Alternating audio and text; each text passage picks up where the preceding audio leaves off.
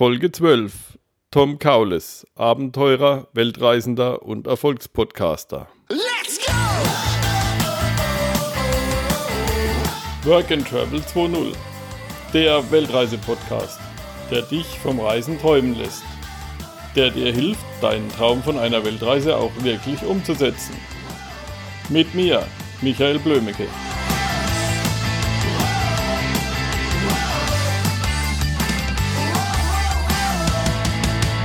Ja, hallo Tom, ich begrüße dich hier bei Work and Travel 2.0. Sag doch mal kurz, wer du bist, was du so machst und warum ich dich heute hier interviewe. Darüber reden wir nachher. Perfekt, hi Mitch. Zuerst mal vielen Dank für die Einladung in deinen Podcast, freut mich sehr. Ja, mein Name ist Tom Kaules. Ich bin 44 Jahre alt, mega glücklich verheiratet mit meiner Frau Enida. Bin Moderator und Herausgeber von tomstalktime.com, also von meinem eigenen Podcast. Und das ist der äh, weltweit größte deutschsprachige Podcast. Hab diesen im November 2012 gelauncht. Aktuell haben wir über 450 Episoden online und Zuhörer, Zuhörer aus 115 Ländern. Und derzeit sind wir mit unserem Wohnmobil in dem sonnigen und wunderschönen Mexiko. Äh, genauer gesagt sind wir seit Juni 2014 auf Weltreise. Sind damals wirklich mit einem One-Way-Ticket in die USA geflogen, haben uns so ein fettes 12 Meter äh, Schlachtschiff Wohnmobil gekauft, alle Spielzeuge eingepackt wie Enduro, Kajaks, Gleitschirm, Tauchsachen und sind seitdem jetzt mittlerweile seit ein paar Jahren unterwegs äh, in den USA kreuz und quer und in Mexiko und wir haben eine Reisegeschwindigkeit, wo uns wahrscheinlich sogar eine Schildkröte für verspotten würde. Also ähm, wir nehmen uns echt richtig, richtig viel Zeit. Ähm, ja, wir bloggen natürlich auch über unsere Reiseerlebnisse auf weltreise247.com und ja, en, äh, freuen uns einfach oder genießen einfach das Leben, was wir haben. Ja, Warum seid ihr auf Weltreise? Ist zwar eine doofe Frage, aber Inter das Interessante ist dann die Antwort jeweils. ähm, ja, also das ist, ist wirklich gar nicht so eine, also ich finde das gar nicht so eine dumme Frage, weil ich glaube, mit jedem Traveler, mit dem du sprichst, gibt es unterschiedliche Gründe, warum man das macht. Ich meine, dass eine Weltreise geil ist und Spaß macht, das muss man keinem sagen. Ich meine, ich glaube, das zu dem Schluss kommt jeder selber noch. Bei uns war es so, eine Weltreise war für uns schon seit Ewigkeiten Traum. Ich äh, für privat führe ich eine Bucketlist, also so eine Art Lebens-To-Do-Liste und die ich wirklich als kleines Büchlein führe. Das heißt, ich habe mir mal so eine Art Poesiealbum ge äh, geholt, was man halt früher einfach genutzt hat. Ich glaube, das kennst du wahrscheinlich auch noch aus deiner Schulzeit und habe ja. das wirklich als Bucketlist genutzt. Und jedes Mal, wenn mir irgendwas einfällt, wo ich mir denke, oh, das will ich unbedingt mal machen, das ist was richtig Cooles, dann schreibe ich mir das in dieses Büchlein rein. Und unter anderem stand da halt auch drin eine mindestens sechs bis zwölfmonatige Weltreise. Und äh, es war im Dezember 2013. Ich mache zum Jahresende immer so, so einen Rückblick, ähm, wie das Jahr verlaufen ist, ob ich meine Ziele erreicht habe, ob ich happy war mit dem Jahr oder was ich vielleicht ändern könnte. Und Ende 2013 war es so, dass äh, für meine Frau und für mich ein ziemlich großer Traum geplatzt ist, den wir eigentlich schon lange mal hatten, aber äh, ähm, lange vorhatten, aber wo nie der richtige Zeitpunkt war. Man hat es immer wieder rausgeschoben, hat gesagt, nee, jetzt nicht, ja komm, machen wir nächstes Jahr oder in einem halben Jahr. Jetzt geht's gerade nicht, weil was weiß ich, es läuft beruflich gerade zu gut, zu schlecht, äh, es ist zu toll, zu blöd, keine Ahnung. Irgendeine Ausrede war halt immer da, dass man das eben nicht jetzt macht, dass jetzt nicht der richtige Zeitpunkt ist. Und wie gesagt, dann kam Ende 2013, dann ja, haben wir leider eine Nachricht bekommen, die einen großen Traum hat platzen lassen. Und zwar wirklich unwiderruflich ähm, beseitigt, was uns erstmal ziemlich fertig gemacht hat, wo wir gedacht haben, scheiße, das kann doch nicht sein. Ey, jetzt hast du das seit Jahren, hast du das vor, du schiebst es immer wieder vor dir her. Und jetzt plötzlich geht's nicht mehr. Es ist es ist definitiv weg und vorbei. Und das war halt echt eine ziemliche Scheißzeit, muss ich sagen. Das, das war nicht toll.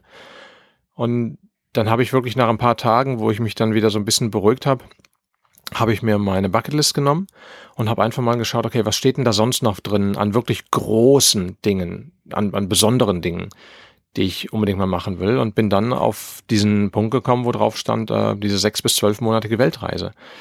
Hab dann meine Frau gefragt, als sie danach wieder zu mir ins Büro kam, ich so, du Maus, wie schaut's aus? wollen wir eine Weltreise machen, mal für ein paar Monate? Und sie meinte so ganz so aus dem Stegreif so, ja, können wir machen. Und ging aber dann gerade wieder weg. Das war so im Vorbeigehen. Und ich habe mir gedacht so, wow, das war spontan. und, äh, so wirklich so nach fünf Minuten kam meine Maus wieder rein zu mir und meinte so, was hast du mich gerade gefragt? Ich so, oh, das, das hat ja jetzt gedauert. Ich so, ich habe dich gefragt, ob du Bock hast, dass wir eine Weltreise machen wollen. Und ich meinte so, äh, und ich habe ja gesagt. Und ich so, ja, hast du. Die so, hm, ja, na gut, warum eigentlich nicht? Komm, scheiß drauf, bevor noch was irgendwie hier in den Bach runtergeht. Und äh, so, ja, okay, jetzt sind wir wieder beieinander und passt. Und dann haben wir wirklich innerhalb, das war kurz vor Weihnachten, wo wir den Entschluss gefasst haben. Dann habe ich angefangen, äh, ein bisschen Research zu machen, weil wir wussten, wenn, dann will ich mit dem Wohnmobil fahren. Und dann habe ich geguckt im Internet, äh, was, was gibt's denn da an schicken Wohnmobilen? Ich stehe ja total auf amerikanische Fahrzeuge. Und hab, da war für mich klar, okay, wir starten in USA, weil mein, das Land kennt man halt schon einigermaßen, man spricht die Sprache und äh, wollten da einfach unsere Probetour starten und haben dann tatsächlich in der Nacht vom 30. auf den 31. Dezember, also roundabout eine Woche später, haben wir tatsächlich für einen fünfstelligen Betrag unser Wohnmobil in Florida ersteigert, was wir noch nie gesehen haben vorher. Einfach wirklich rein über eBay. Ähm, also total bescheuert, wenn man sich das überlegt. Und dieser Moment, wo wir auf Kaufen geklickt haben und wo die Auktion dann nachher ausgelaufen war und dann drin stand, Sie haben die Auktion gewonnen, herzlichen Glückwunsch, Ey, das war so ein geiles Gefühl, aber auch ein, auch ein komisches Gefühl, also beides, ne? Komisch geil. Ja. Ähm, was wir, wo wir total happy waren und gedacht haben, okay, hey fuck, das war jetzt der Point of No Return. Den haben wir jetzt innerhalb von einer Woche mal gesetzt. Äh, weil das Geld haben wir auch direkt überwiesen und es war halt auch äh, nicht refoundable, sondern es wäre dann, wenn wir es abgelehnt hätten und nicht gegangen wären, wäre das Geld weg gewesen. Und das wollten wir natürlich auch nicht. Und von daher haben wir uns selber so unter Druck gesetzt, dass wir das einfach äh, uns damit klar committed haben ja, das war im Endeffekt dann der, der Anfang der Reise und wir genießen jede Sekunde. Also einfach nur geil, ein Traum. Ja. Aber von der Zeit her wäre der eigentlich schon durch. Also ja, genau, das ist der einzige, was äh, anders gelaufen ist. Genau, nach der Planung sechs bis zwölf Monate, haben ja auch natürlich Familie hat gefragt, so ja, wie lange wollt ihr dann weg sein? Und wir so, ja, keine Ahnung, ein halbes Jahr, ja, maximal anderthalb Jahre, aber eher so sechs bis zwölf Monate. Gut, die sechs bis zwölf Monate sind jetzt schon ein paar Jahre drüber. Wir sind in Verzug und äh, haben aber auch nicht vor aufzuhören, weil es ist einfach, ja, also wir leben gerade wirklich seit ein paar Jahren unseren Traum und warum sollten wir das aufgeben? Also wir sagen aber auch nicht, dass wir jetzt noch x Jahre machen wollen, sondern wir machen es so lange, wie es uns gefällt, wie wir Spaß dran haben und aktuell ist es so, wir finden es geil und fühlen uns wohl und sehen jetzt keinen wirklichen Grund, nicht weiter zu, weiterzumachen. Ja. Ja, damit ist ja die Frage schon beantwortet, wie ihr unterwegs seid. Ähm, aber ihr seid ja auch noch mit den Kajaks unterwegs, mit dem Motorrad ja. und vielleicht auch noch zu Fuß oder so. Was macht ihr sonst ja, noch? Ja, genau, also alles. Also unser Hauptfortbewegungsmittel ist, äh, wie gesagt, dieses 12-Meter-Wohnmobil. Das muss man sich wirklich vorstellen von den Abmessungen, wie so die klassischen Reisebusse, die auf deutschen Autobahnen fahren. Also wo halt dann irgendwie, keine Ahnung, 80 Personen oder was drin sitzen. Also die normalen Überland-Reisebusse. Den Abmessungen hat unser Teil, nur dass wir auch noch so diese sogenannten Slide-Outs haben, also die, diese Erker, die sich dann seitlich raus, die man rausfahren kann, wenn man irgendwo steht. Und das Coole ist, damit kommen wir auf eine Wohnfläche von 36 Quadratmetern in einem Auto, was, äh, was natürlich nicht schlecht ist. Und unsere Unibode damals, die hatte, glaube ich, nur 18 Quadratmeter gehabt. Das, das war äh, ist ein kleiner Unterschied. Dann haben wir in äh, eine 650er Enduro Huckepack, die wir halt mitführen, dass wir einfach vor Ort mobil sind, weil mit so einem Schlachtschiff ähm, will man halt auch nicht unbedingt in der Wüste irgendwas erkunden und kann es auch nicht, weil es auch leider kein Allrad hat, sondern normales Straßenfahrzeug ist. Ähm, gut, dann mit dem Gleitschirm stürze ich mich irgendwelche Berge runter. Wir wandern gerne. Wir haben unsere Kajaks dabei, das heißt irgendwelche Wildwasserflüsse befahren oder auch mal nur an der Küste mal entlang paddeln. Ähm, das sind alles Dinge, die wir, die wir machen. Und wie gesagt, wandern natürlich auch ziemlich viel. Also mit Rucksack einfach so Tagestouren mal machen. Das finden wir auch extrem geil. Ja. Für was interessiert ihr euch hauptsächlich unterwegs? Für die Menschen, Kulturen oder mehr für die Natur, Abgeschiedenheit, Ruhe? Ähm, ich glaube, eine Mischung aus allem. Das ist also ganz oben steht bei uns, glaube ich, so dieses Abenteuer, wobei Abenteuer jetzt nicht unbedingt heißt, dass man äh, so aller Indiana Jones sich durch den tiefsten Dschungel schlägt und nicht weiß, ob man überlebt, sondern Abenteuer generell so dieses, dieses Nicht-Wissen, was jetzt auf einen zukommt. Ähm, und damit natürlich auch Natur und Menschen kennenlernen. Das ist, äh, steht bei uns auch ganz, ganz weit oben drauf auf der Liste. Und wenn wir, ja, ich weiß noch, wo wir das erste Mal, wo neben unserem Boot ein Grauwal aufgetaucht ist. Ich meine, wir wussten, wir sind bewusst auch dahin gefahren, weil es hieß, da sind Grauwale. Ähm, aber ich meine, die Dinger in einem Buch oder im Internet Bilder zu sehen oder dann nachher wirklich in so einer Nussschale zu sitzen und neben einem taucht plötzlich so ein Omnibus großer Fisch auf, äh, das ist schon eine krasse Nummer. Also da muss ich auch gestehen, da hatte ich auch Tränen in den Augen. Also das, das war so ein überwältigendes Erlebnis. Das war genial. Oder wenn wir irgendwo am Strand sitzen und dann spielen plötzlich irgendwelche Buckelwale, was heißt spielen, also die jagen dann und die springen richtig aus dem Wasser raus äh, und dann hast du da so zwei, drei Buckelwale, die wirklich, keine Ahnung, 100 Meter vom Strand entfernt sind, denen du zuschauen kannst oder Delfinherden, die vorbeirauschen.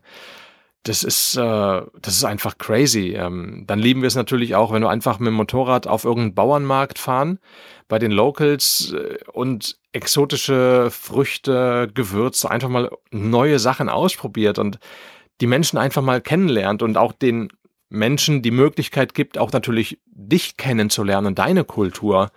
Ähm, da gibt's ein, gibt's ein sehr, sehr schönes Zitat von Humboldt ist das. Die gefährlichste Weltanschauung ist die Weltanschauung derer, die die Welt nie angeschaut haben. Und ja. Das ja, das habe ich immer als Abschlusszitat oder als eins von den Abschlusszitaten hier im Podcast. Okay, sorry, das war, ich, das war jetzt ein Spoiler. Okay, das wusste ich. Sorry, passt genau. ähm, aber das, das bringt es im Endeffekt auf den Punkt. Das ist, wenn, wenn ja. mehr Menschen einfach mehr reisen würden und sich mehr, und mit Reisen meine ich jetzt nicht zwei Wochen All-Inclusive in die Dom Rep oder nach Malle oder so, sondern mit Reisen meine ich wirklich Individualtouren zu machen, ähm, dann dann würde es viel weniger Rassismus, viel weniger Hass und viel weniger Verständnislosigkeit auf der Welt geben. Ähm, was jetzt natürlich nicht heißt, dass wenn du in Ländern jetzt wie zum Beispiel in Mexiko unterwegs bist und wir an Stränden teilweise viel Müll sehen, dass wir dann dafür Verständnis haben. Nein, also dafür sind wir nach wie vor verständnislos. Aber man versteht dann vielleicht, warum dieser Müll da ist und warum die Menschen vielleicht gar nicht so dieses Feeling für Umweltschutz haben, weil die einfach viel mehr mit dem Überleben beschäftigt sind.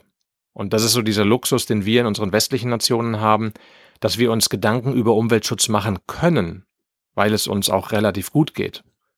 Und wir müssen dann ja. nicht ums blanke ja, Überleben wobei kämpfen. Das natürlich auch, wobei das natürlich auch zum Überleben dazu gehört, seine Natür Mutter Natur zu schützen. Natürlich, aber das siehst du erst dann, wenn du wenn du dieses Bewusstsein dafür geschaffen hast, wenn du in deinem Tunnel lebst, weil du halt wirklich nur gucken musst, dass du deine Familie ernähren kannst, dass du nicht verhungerst und so weiter, dann, dann verstehst du das noch nicht. Dann siehst, dann, dann ist dein Bewusstsein noch gar nicht darauf getriggert, dass du dir eigentlich dein eigenes Grab gräbst, indem du den Müll immer nur permanent auf die Straße oder ins Meer schmeißt. Ja. Im Prinzip gebe ich dir völlig recht. Also, das gehört natürlich auch zum Überleben, aber dieses Bewusstsein ist in dem Moment einfach noch nicht dafür geschaffen. Leider. Ne? Was hat euch ursprünglich davon abgehalten, auf die Reise zu gehen? Auf die Weltreise? Ähm, ich mich selbst oder wir uns selbst. Ähm, wie auch bei dem anderen Traum, der dann leider geplatzt ist, war halt immer dieser Punkt, ähm, jetzt ist nicht der richtige Zeitpunkt dafür. Das, äh, wir sind ja noch jung, äh, das machen wir, was ich nächstes Jahr, in zwei Jahren. Jetzt machen wir erst noch dieses Projekt fertig, jenes Projekt fertig. Ach nee, businessmäßig läuft das gerade so genial. Nee, jetzt, wir können jetzt nicht uns ausklinken und also diese ganzen, diese Mindtricks, diese, dieser kleine Mann im Ohr war das immer. Also im Endeffekt haben nur wir uns selbst von dieser Reise abgehalten. Wir haben, wir haben uns selber Fesseln angelegt und sind aus diesen Fesseln nicht ausgebrochen, obwohl wir den Schlüssel dafür hatten. Also blöd ausgedrückt. Mehr, mehr war das eigentlich nicht. Ja. Was war dein schwierigster Moment auf Reisen und wie hast du den gelöst? Das war, das war eigentlich ein paar Wochen nach Start. Ähm, wie gesagt, das, äh, unser Wohnmobil hatten wir bei eBay ersteigert und Das Wohnmobil haben wir dann auch in den USA nach, ähm, wie gesagt, das war Ende des Jahres oder ziemlich zum Jahreswechsel. Und wir sind dann am, ich glaube, 25. Mai, Ende Mai war das, ich glaube der 25. sind wir dann rübergeflogen in die USA und haben dann zwei Tage später haben wir das Wohnmobil dann in Empfang genommen und war auch alles so, wie es beschrieben war. Also der Händler war wirklich auch top. Also es war alles wirklich super. Äh, Wohnmobile waren total hin und weg.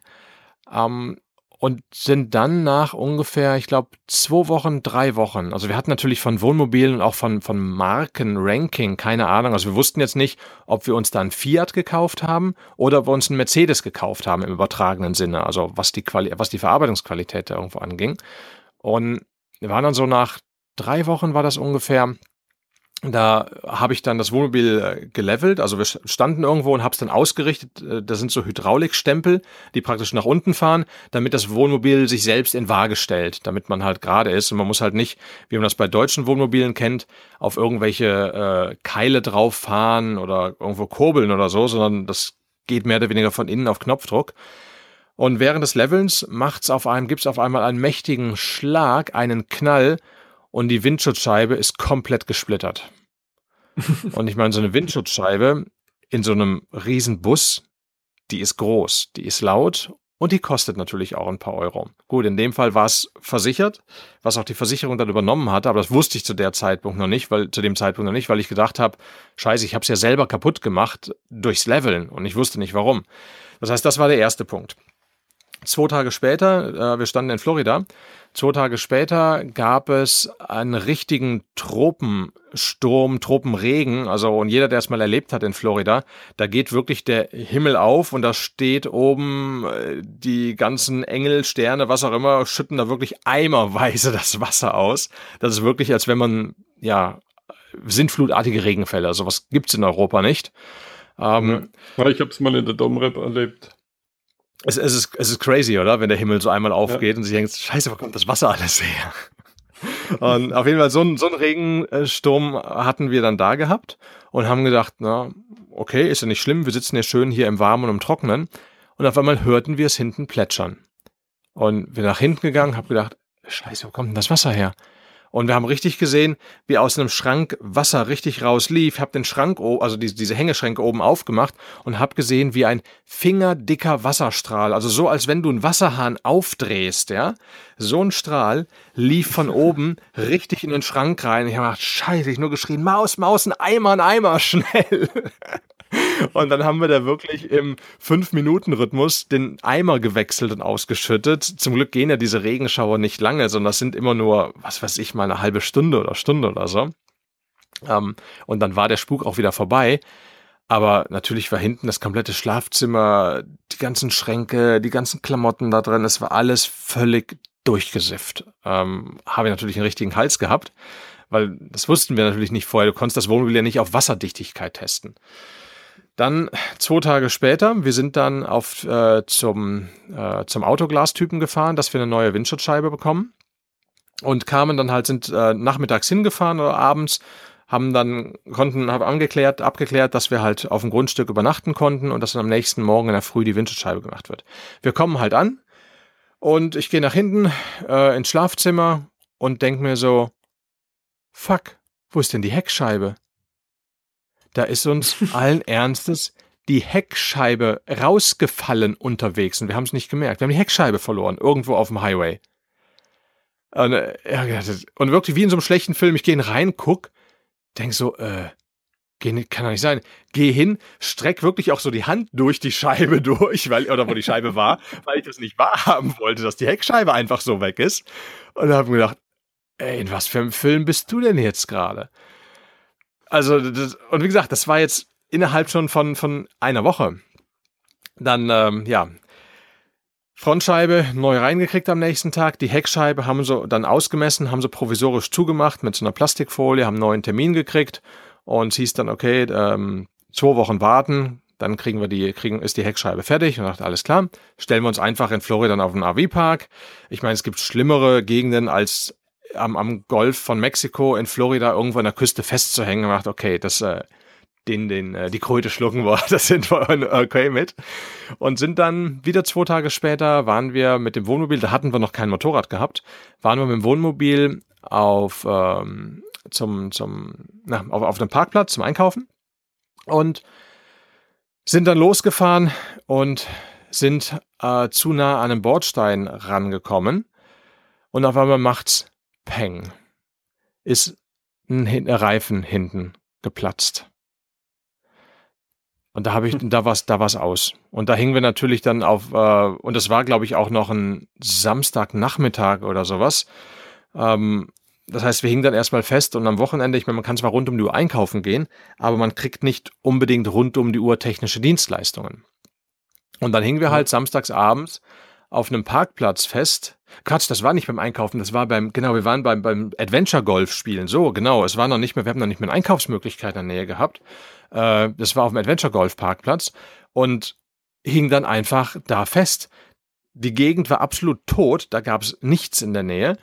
Und äh, haben gedacht, super, was machen wir jetzt? Und dann haben wir halt rumtelefoniert und dann haben wir erst für zwei Tage später, also für Montag, haben wir dann erst einen Servicedienst bekommen, der uns einen Reifen halt rausbringt und äh, den Reifen dann auch wechselt. Und das war halt wirklich eine Zeit innerhalb von einer Woche. Die gesplitterte Windschutzscheibe, der massive Wassereintritt im Wohnmobil, die verlorene Heckscheibe, der geplatzte Reifen, alles wirklich innerhalb von nur ein, zwei Tagen Abstand. Wir waren echt fertig. Und das drei Wochen nach Beginn der Reise ich, ich saß wirklich, ich musste wirklich dann auch mal kurz rausgehen, bin um die Ecke und habe mich echt auf den Boden gehockt und habe erstmal geheult wie ein kleiner Junge, habe gedacht, scheiße, das darf ja nicht wahr sein, was machst denn du hier? Und ich habe wirklich ja. dieses ganze Projekt, ich, ich war so verzweifelt, weil ich dieses Projekt Weltreise völlig in Frage gestellt habe, weil ich mir gedacht habe, soll das ein Zeichen sein vom Universum, dass wir, ähm, da, dass wir das vielleicht doch nicht tun sollen? Will uns das Universum vor Schlimmerem bewahren? Ähm, ne, weißt also da gingen so tausend Gedanken schossen mir oder uns beiden durch den Kopf, wo wir gedacht haben, das gibt's doch nicht. Das ist, war, warum diese ganzen allen Hindernisse jetzt? Und äh, also das war, wie gesagt, definitiv da, unsere. Hm? Denkst du, da fällt die Kiste dann irgendwann vielleicht doch noch komplett auseinander? ja, und vor allen Dingen ist es ja nicht so, dass das nur irgendein Wohnmobil ist, sondern das ist dein designiertes Zuhause für, in dem Moment war das noch für das nächste Jahr geplant. Ja? Also, ja. es ist nicht so wie bei einem Vermieter, dass du sagst, ey, das Ding ist kaputt, gib mir Neues und man macht den Urlaub dann weiter und weiß, man ist in zwei Wochen eh wieder in Deutschland, sondern äh, wir hatten in Deutschland, wir haben ja alles verkauft, alles verschenkt. Also wir hatten ja, wir haben ja nichts mehr in Deutschland. Also außer ein Lager mit ein paar persönlichen Klamotten, aber wir haben keine Wohnung, kein Haus, nichts mehr, keine Autos. Ähm, das war dann halt schon, äh, waren wir schon ziemlich fertig und haben dann gesagt, nach ein paar Tagen Wundenlecken haben wir dann überlegt und haben dann gesagt, nee, komm, scheiße, das ist, der Traum ist zu groß, um den jetzt einfach aufzugeben. Vielleicht ist es auch einfach nur ein Test, wie, wie dringend wir das wirklich wollen, diese Reise. Und haben gedacht, okay, wenn das, äh, sind auch mit dem, zum Händler wieder gefahren, haben dem Händler das alles, äh, alles, alles gesagt, was passiert ist. Und der Händler war super. Wir hatten kein Rückgaberecht, wir haben keine Garantie drauf gehabt, weil es eben gebraucht gekauft war. Es war schon voll bezahlt. Also der Händler hätte uns einfach einen Stinkefinger zeigen können und sagen, ja, pf, euer Problem. Hat aber nicht gemacht, sondern hat gesagt, hey Leute, überhaupt kein Problem. Bringt uns das Ding vorbei, ähm, wir packen das in die Werkstatt, wir reparieren alles auf Kulanz.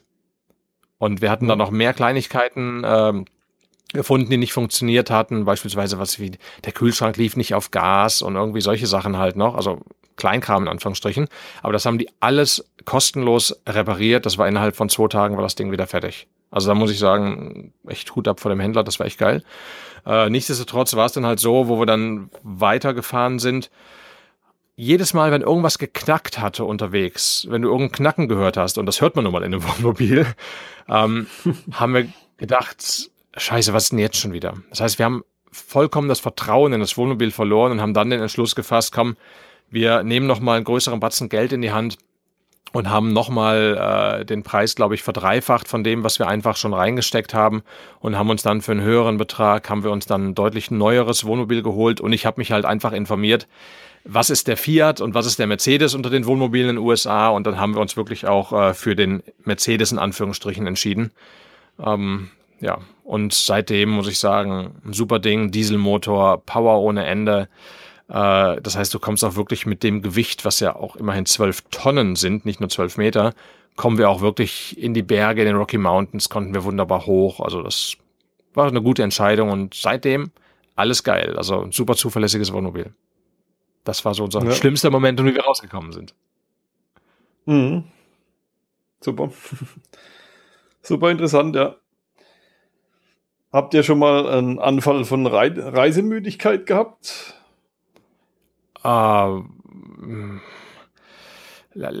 sagen wir mal so, müde zu sein von endlosen, wunderschönen Stränden, von gigantischen, unbeschreiblichen Canyons, von riesigen Wäldern, von wunderschöner Natur, Walen zuzuschauen, wie die neben dir aus dem Wasser springen oder Delfinherden zu beobachten, nachts unter Sternen im klaren Himmel zu sitzen, am Lagerfeuer, noch mit einer Gitarre, ähm, selber zu entscheiden, wie der eigene Vorgarten aussieht und das auch ohne auch nur ein einziges Mal Rasen mähen zu müssen.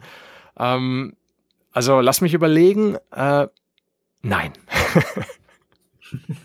nein, also Spaß beiseite. Nein, definitiv nicht. Also wir, wir wissen nicht, wann wir reisemüde werden. Also wir haben das von anderen Travelern auch schon gehört, dass es diesen Moment gibt, dass man irgendwann mal sagt, von wegen äh, irgendwie, keine Ahnung, ich habe wieder Bock, sesshaft zu werden oder man geht wieder zurück nach Deutschland und so.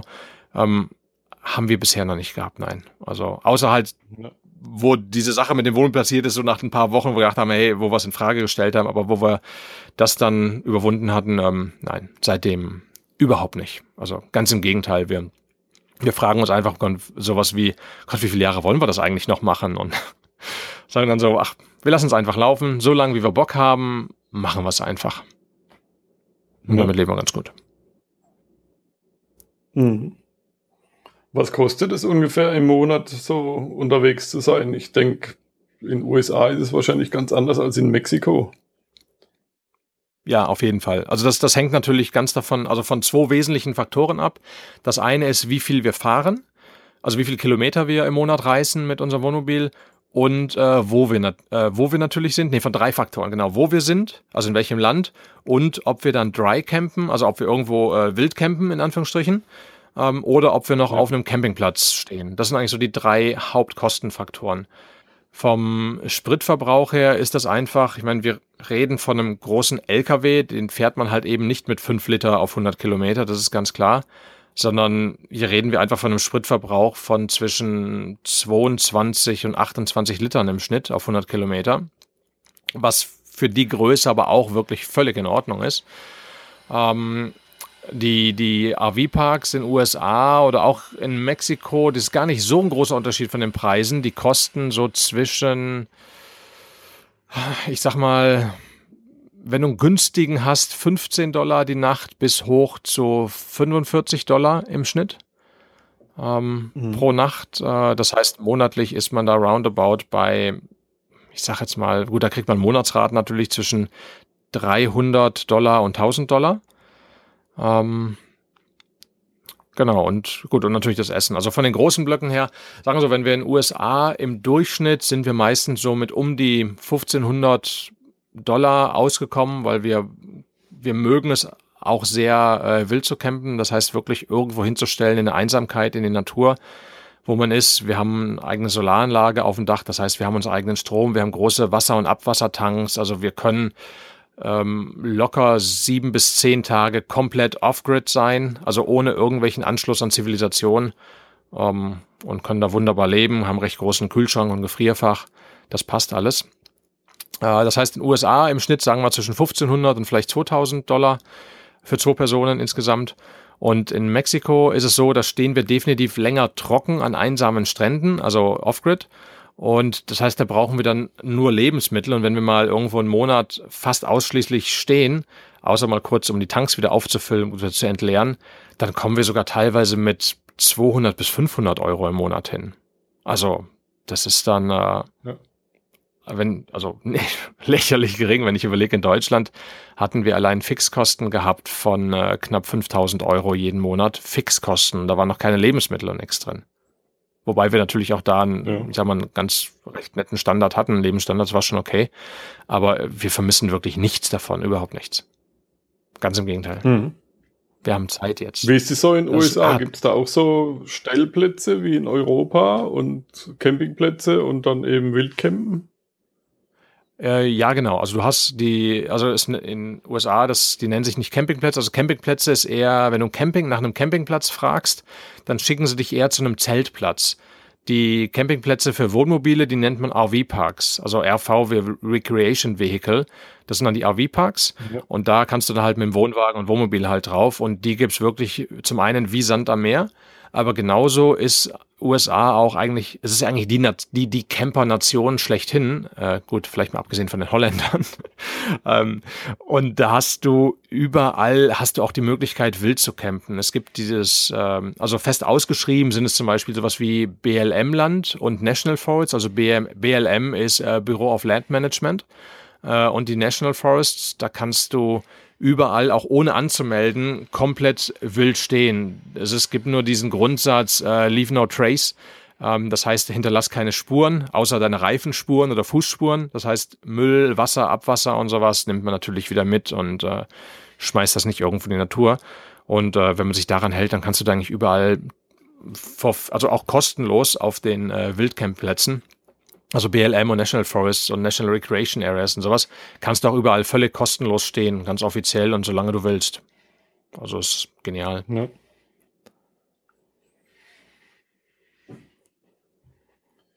Welche Tipps hast du für Leute, die da auch, jetzt sagen wir mal, in USA, Mexiko unterwegs sein wollen mit dem Wohnmobil?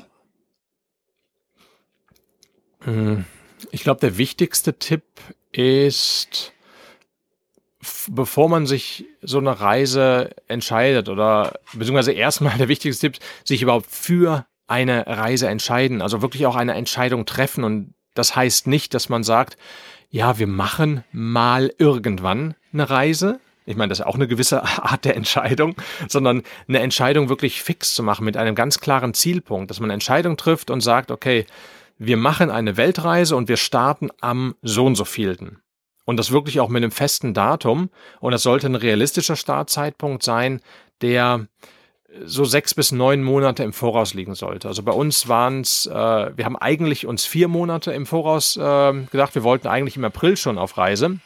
Aber haben gemerkt, vier Monate, das war definitiv zu knapp. Das haben wir nicht geschafft ähm, weil einfach zu viel organisatorischer Kram natürlich noch dranhing. Mit Hausstandauflösung, die Versicherungen äh, überprüfen, sprich kündigen, welche Versicherungen laufen in USA bzw. weltweit, welche nicht und sowas halt. Also erfahrungsgemäß auch im Gespräch mit anderen Travelern, sechs bis neun Monate sollte man sich Zeit nehmen, um eine wirkliche Langzeitreise zu organisieren, wenn man zu Hause, also in Deutschland auch alles aufgeben will oder, oder loswerden möchte.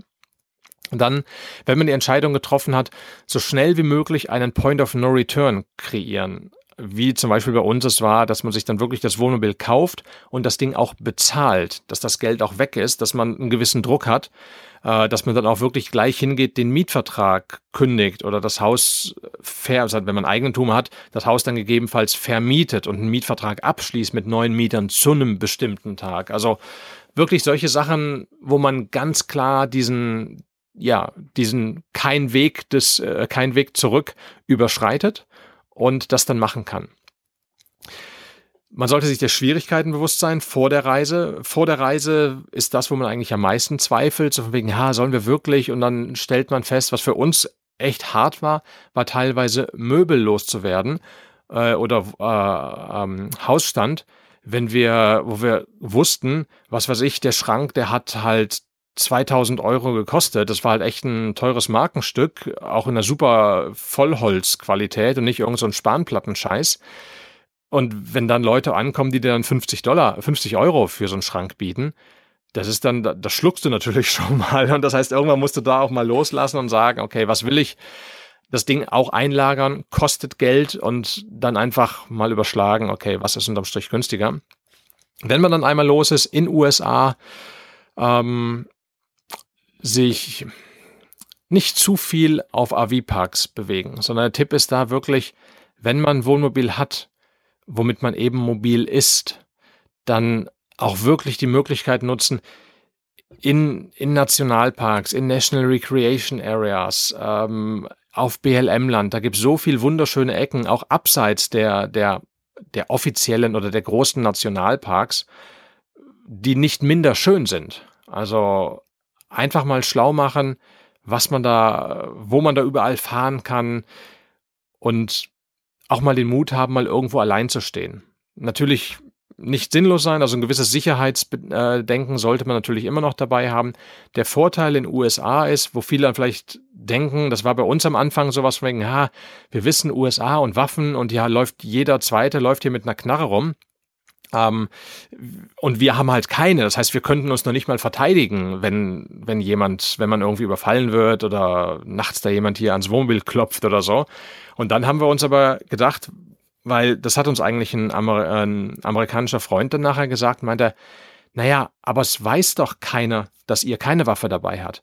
Es geht eigentlich jeder davon aus, also es gibt kaum ein Wohnmobil, was eben, wo, wo keine Waffen drin sind. Das heißt, auch ein Einbrecher wird ein Wohnmobil normalerweise, er wird da nicht einbrechen, solange Leute da drin sind oder nachts einbrechen, weil die einfach wissen, die Amis, gerade auch in den Wohnmobilen, die sind bis an die Zähne bewaffnet. Und das hat mir wiederum eine gewisse Sicherheit gegeben und gedacht, ja, stimmt, weil wir fahren ja nicht mit einem Mietwohnmobil rum, wo jemand vielleicht weiß, ach, das sind Touris, die haben keine Knarren, sondern wir haben ein Wohnmobil, ein amerikanisches Wohnmobil mit US-Kennzeichen, was hier auch registriert ist. Ähm, da sieht keiner, dass wir Ausländer sind. Gut, mal abgesehen vielleicht von dem Alem Alemannia-Sticker oben drauf. Aber das hört sich jetzt böse an. Aber das checken die Amis nicht, weil obwohl wir ganz groß auf der Windscheibe richtig fett Alemannia draufstehen haben und auch zwei Deutschlandflaggen drauf, wurden wir schon mal gefragt. Jetzt halte ich fest. Ist das die Marke von eurem Wohnmobil? Das wurden wir tatsächlich gefragt von Amerikanern. Und nicht ja. nur einmal wo wir gesagt haben, Leute, nein, das ist das spanische Wort für Deutschland und die Aufkleber daneben, das ist unsere Landesflagge, das ist nicht das Markensymbol des Autos. Boah, da, also, da, da, da, musst du dich zusammenreißen, dass du nicht in schallendes Gelächter ausbrichst und auf den Boden fällst und trommelst, ne? Also, das war, ähm, ja. ja. ja. so viel zum Thema Weltmacht, ne? Okay, lassen wir das. Wir wollen ja nicht politisch werden. Ähm, genau. Ja, das sind eigentlich so die Tipps und, und in Mexiko natürlich auch. Äh, Mexiko natürlich wieder ein bisschen mehr, so von wegen natürlich auch auf, auf Sicherheit beacht, achten. Äh, es gibt viele Horrorstories über Mexiko. Wir können da nicht wirklich eine von bestätigen aus eigener Erfahrung. Wir haben nur gute Erfahrungen gemacht, wobei wir aber auch mit einem sehr offenen Bewusstsein der Gefahr fahren. Wir informieren uns vorher. Gibt es irgendwelche No-Go-Areas generell für Menschen oder insbesondere für Touristen.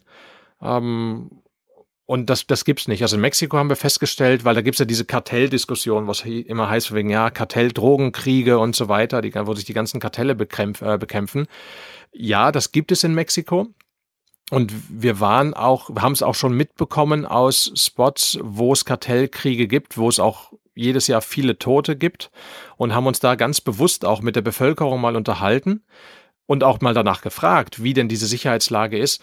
Und uns ab, egal wo wir waren, egal wie hardcore die Cities, die Städte waren, haben uns die Leute gesagt, solange du dich aus Drogengeschäften und aus Prostitution raushältst, aus diesen beiden Hotspots, hast du eigentlich nichts zu befürchten. Die ganzen Toten, die ganzen Leute, die erschossen werden, das sind alles nur Bandenmitglieder.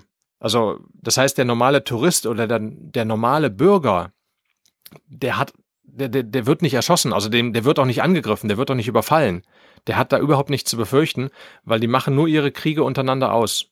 Ich meine, hört sich jetzt vielleicht ein bisschen, trotzdem ein bisschen scary an, aber ähm, ja, wenn man das einfach weiß, uns hat das eine unheimliche Sicherheit gebracht und gerade weil das halt nicht nur eine Person gesagt hat, sondern wir haben da locker 30, 40, 50 Leute gefragt, die alle das Gleiche gesagt haben.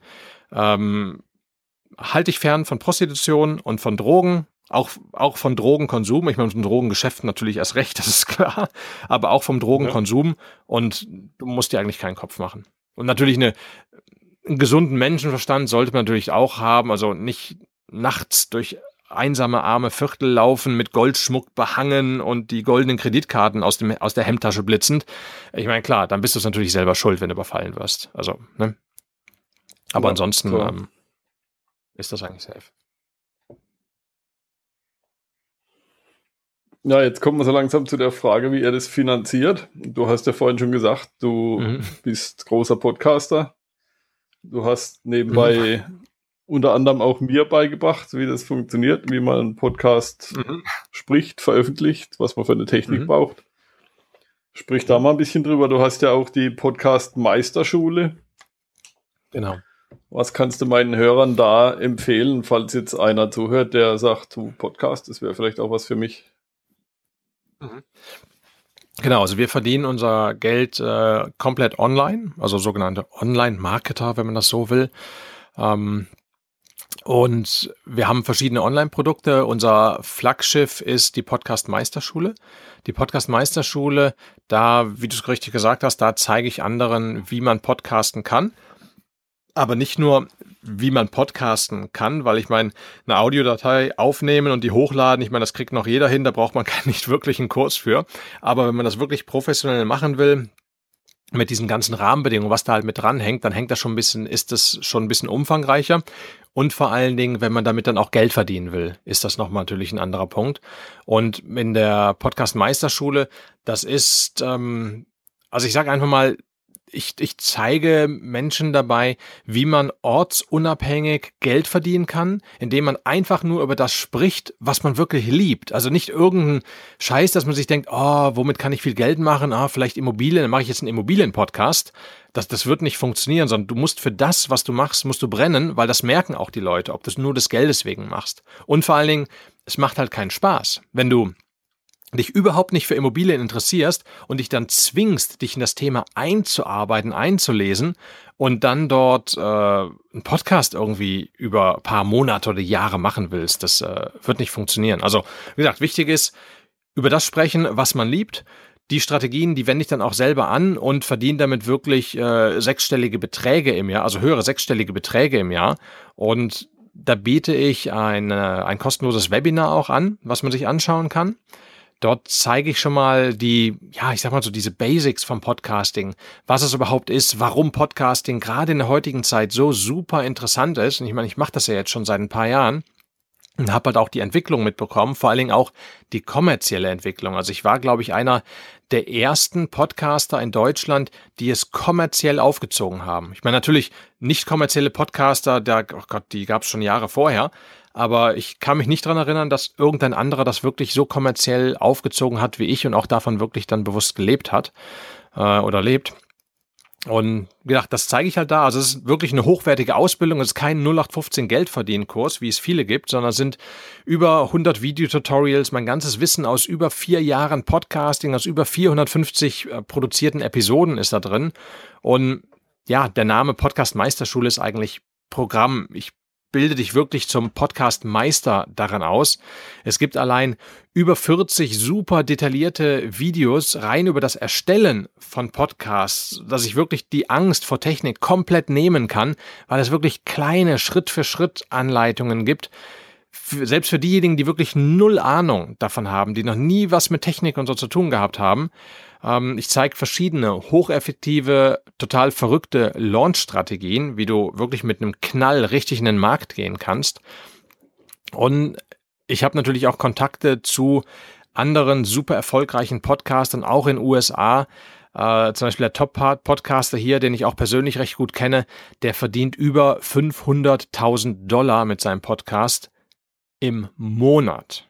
Nicht im Jahr, im Monat. Ich meine, da sind wir natürlich weit von entfernt. Also das ist schon cool, wenn wir das in Deutschland aufs Jahr schaffen. Das ist schon eine ziemlich äh, coole Leistung. Also monatlich sehe ich uns in Deutschland da noch nicht, muss ich auch ganz ehrlich sagen. Aber ich meine, selbst wenn man nur in Anführungsstrichen 500.000 im Jahr verdient, ist ja, glaube ich, auch schon gar nicht so schlecht.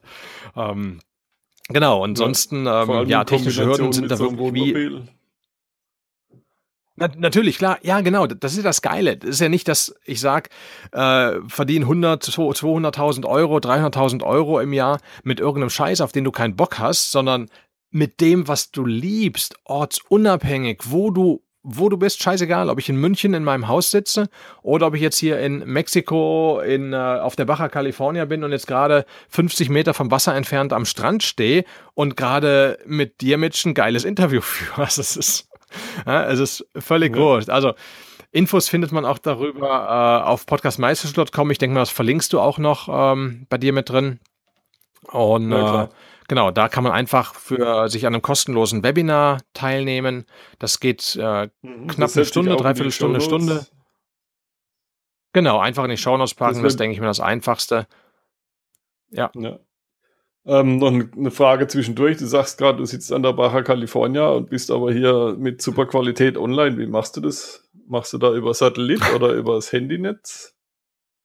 Ähm, nee, jetzt aktuell über äh, WLAN sind wir jetzt gerade drin. Wir stehen hier äh, aktuell auf einem RV-Park und die meisten RV-Parks, nicht alle, aber die, na gut, sagen wir so, in USA, die meisten, in, U äh, in Mexiko, einige äh, bieten auch WLAN an und äh, einige haben auch wirklich relativ gutes WLAN. Also überschaubar gutes. Ähm, da sind wir halt, äh, sind wir halt eingeloggt. Wenn wir mobil reingehen, haben wir aber auch noch eine weltweite Datenflat mit dem Handyvertrag, äh, beziehungsweise mit unserer Handykarte. Das heißt, wir können, egal wo wir sind auf der Welt, äh, ja, können wir mit dem Handy reingehen und haben eine Datenflatrate. Das würde auch gehen. Ja.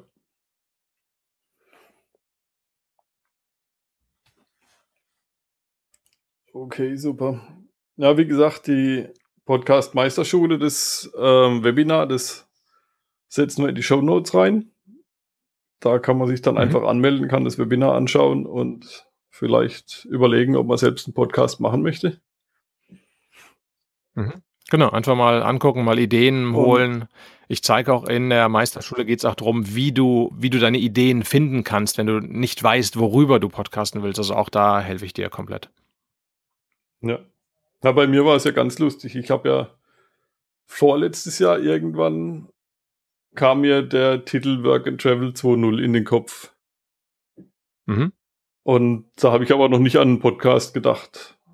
Und ich habe auch auf mhm. den Affiliate Days noch nicht auf, an einen Podcast gedacht, bis du dann deinen Vortrag gehalten hast. Und dann habe ich gedacht, das wäre eigentlich genau das Richtige für mich. Work and Travel 2.0 ja. und ein Podcast. Und dann irgendwann Weltreise und von unterwegs podcasten. Passt genau. so Klar. bin ich dazu gekommen. Das ist, du brauchst halt nicht viel an Technik. Du brauchst halt nicht viel an Technik, das ist cool. Du brauchst einfach nur ein Mikrofon und einen Laptop. Ich meine, einen Laptop oder einen Computer hat eh jeder. Ähm, und ein vernünftiges Mikro, das kriegst du, ich sag mal, ab 50 Euro kriegst du ein vernünftiges Mikro. Das, was ich hier nutze, das äh, kostet knapp äh, 160 Euro aktuell. Also schwankt immer zwischen 160 und 200 Euro äh, mit Zubehör. Und das ist ein gleichzeitig ein Aufnahmerekorder. Damit kann ich mich auch nur mit dem Mikro, kann ich mich auch einfach an den Strand setzen oder wenn ich wandern bin auf dem Berg oder sowas, habe ich das kleine Mikro mit. Das ist so groß wie eine Zigarettenschachtel. Und äh, ja, kann theoretisch den Podcast überall aufnehmen, wo ich will und brauche noch nicht mal großes Equipment mitzuschleppen. Ja. Ja, es ist auch viel weniger Nachbearbeitung, als wenn du jetzt Videos machst. Ich mache ja auch Video und YouTube oh, ziemlich ja. viel. Aber da sitzt du dann schon ja. eine ganze Weile länger dran, um jetzt eine halbe Stunde Video zu füllen und zu schneiden und so weiter, als jetzt bei einem Podcast. Ja. Ja, absolut. Ja, dann machen wir mal weiter mit der Blitzlicht Blitzlichtrunde. Die dürfte dir auch bekannt vorkommen. Ja. Habe ich von dir geklaut. Jawohl, ja. Hast du noch Tipps für meine Hörer, für Wohnmobilfahrer, USA-Fahrer oder Mexiko-Fahrer? Hm. Ähm, ich, ja, ich würde sogar noch weitergehen und wirklich alle Fahrer oder alle Reisenden ansprechen. Und zwar ist das wirklich einfach die, die Vorbereitung der Reise die gut zu planen. Also wirklich den, den Hausstand auflösen und Versicherungsangelegenheiten, das wirklich mit einem korrekten Zeitplan, wirklich eine Feinplanung machen, dass man sagt, am 1. Januar mache ich das, bis zum 15. Januar muss das erledigt sein, am 1. Februar muss das erledigt sein und so weiter. Also das wirklich super detailliert zu machen.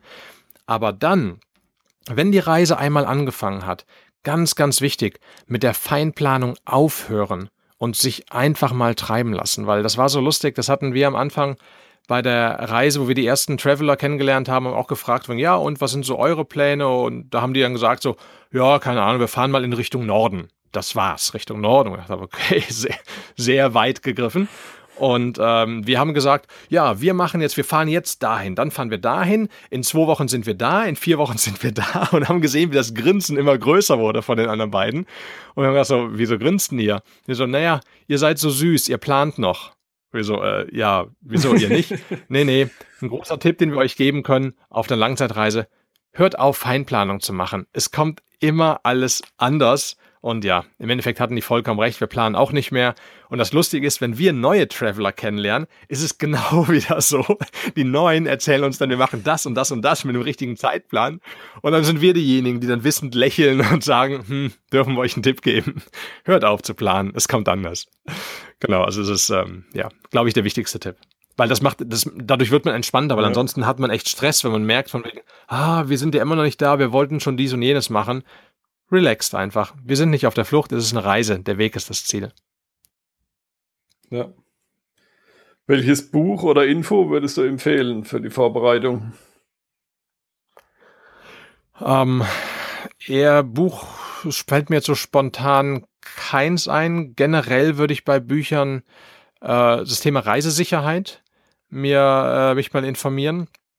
Ähm, da gibt's mit Sicherheit irgendwelche Bü Bücher, wobei ich die nicht kenne. Also ich bin selber relativ gut aufgestellt, was Reisesicherheit angeht, ähm, habe dann recht, recht großes Wissen, aber das wird von vielen so ein bisschen vernachlässigt. Also so Stichwort, ähm, wo habe ich meine, wo bewahre ich meine Papiere auf, dass man zum Beispiel auch vom Führerschein und von seinen Pässen Fotokopien machen sollte. Und wenn man von der Polizei angehalten wird, ich meine, in den USA ist das jetzt wurscht, aber in Mexiko oder, oder in ärmeren Ländern nie die Originaldokumente rausgeben, sondern immer nur auf Papier eine Kopie des Führerscheins geben. Und wenn die das Original haben wollen, einfach sagen, nein, gibt's nicht. nicht. Also gibt es nicht hier auf der Straße. Man kommt gerne mit zur Polizeistation. Da zeigt man gern die Originaldokumente. Hier ist er nur damit zufrieden. Oder man zeigt es dem Polizeichef. Dann soll er den anrufen. Ähm, also das sind solche Dinge zum Thema Reisesicherheit und natürlich schlau machen im Internet über äh, Visa-Fragen, weil nichts ist ärgerlicher, als wenn du irgendwo ankommst an einem Land und dich lassen sie nicht rein, weil du irgendwelche Visabedingungen gerade nicht erfüllt hast oder irgendwelche Dokumente nicht dabei hast oder dein Hund vielleicht nicht die richtigen Impfungen hat oder du es nicht belegen kannst oder sowas halt. Das sind eigentlich so die wichtigsten ja. Tipps dafür. Was ist, was ist euer nächstes Reiseziel? Ähm, wie schon seit äh, zwei Jahren so ist unser nächstes Reiseziel. genau. Äh, ist unser nächstes Reiseziel äh, Kanada und Alaska. Aber wie gesagt, das, das haben wir eigentlich schon seit zwei Jahren geplant. Aber irgendwie sind wir im Sommer wieder an anderen Stellen fest, festgesteckt oder fe äh, stecken geblieben, wo es einfach so geil war, wo wir nicht weitergefahren sind. Und haben gesagt, ja komm, dann machen wir Kanada und Alaska äh, nächsten Sommer. Und äh, wir haben es aktuell jetzt nochmal uns vorgenommen, neuen Anlauf zu nehmen, dass wir diesen Sommer hochfahren nach Alaska, weil du kannst halt einfach natürlich nur im Sommer hoch, du hast so einen drei Monats Slot und äh, mal gucken, ob wir das dieses Jahr schaffen. Also das ist die Planung, aber wir sind da völlig entspannt. Wenn wir es nicht schaffen, dann ja, sind wir im Sommer da, wo wir sind. Also keine Ahnung. Ja. Was ist euer, nee, halt, äh, wen würdest du gern bei workandtravel20.de im Interview hören? Hm,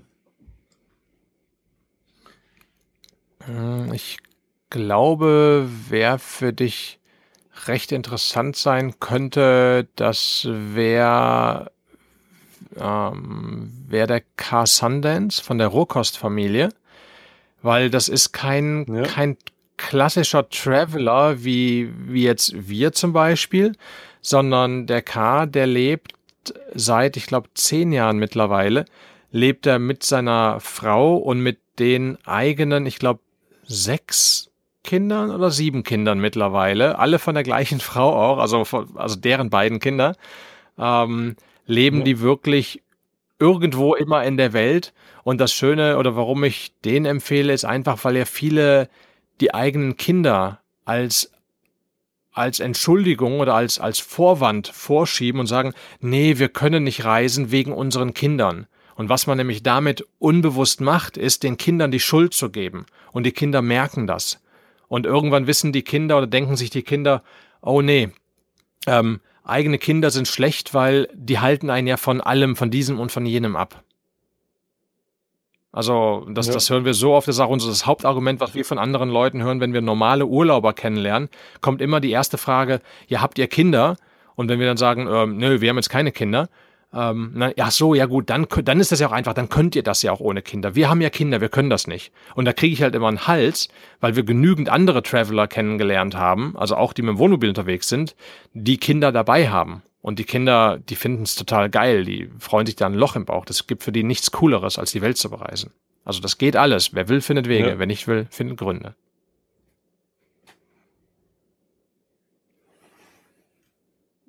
Ja.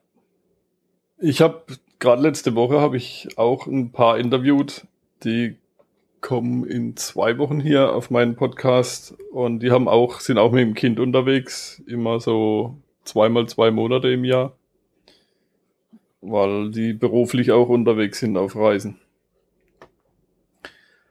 Welchen ja. letzten Tipp würdest du mir noch mit auf den Weg geben, beziehungsweise meinen Hörern?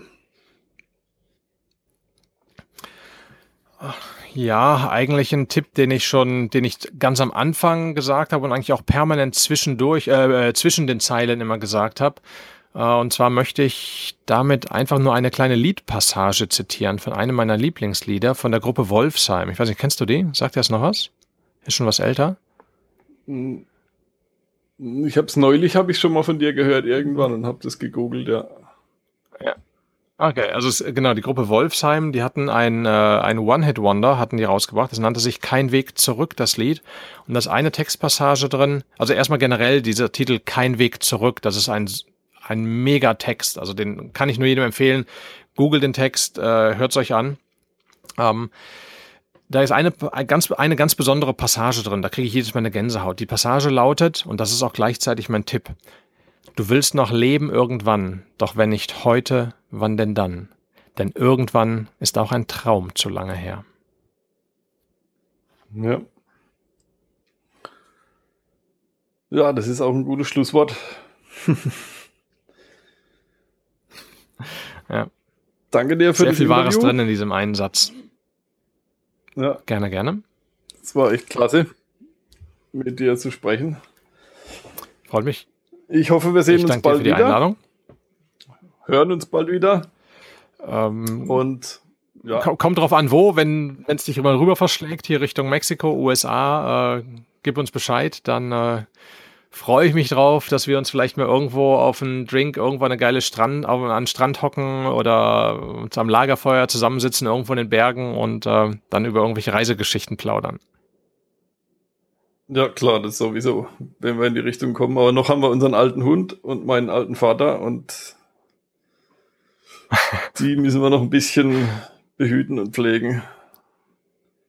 Ja. Also dann. Alles, alles zu seiner gesagt, Zeit. Es kommt vielen Dank für das Interview. Ja. Mhm. Und bis demnächst auf Work and Travel 2.0. Let's go! Vielen Dank für deinen Besuch. Besuche mich auf facebook.com slash workandtravel20. Wie schon Alexander von Humboldt sagte, die gefährlichste aller Weltanschauungen ist die Weltanschauung der Leute, welche die Welt nicht angeschaut haben.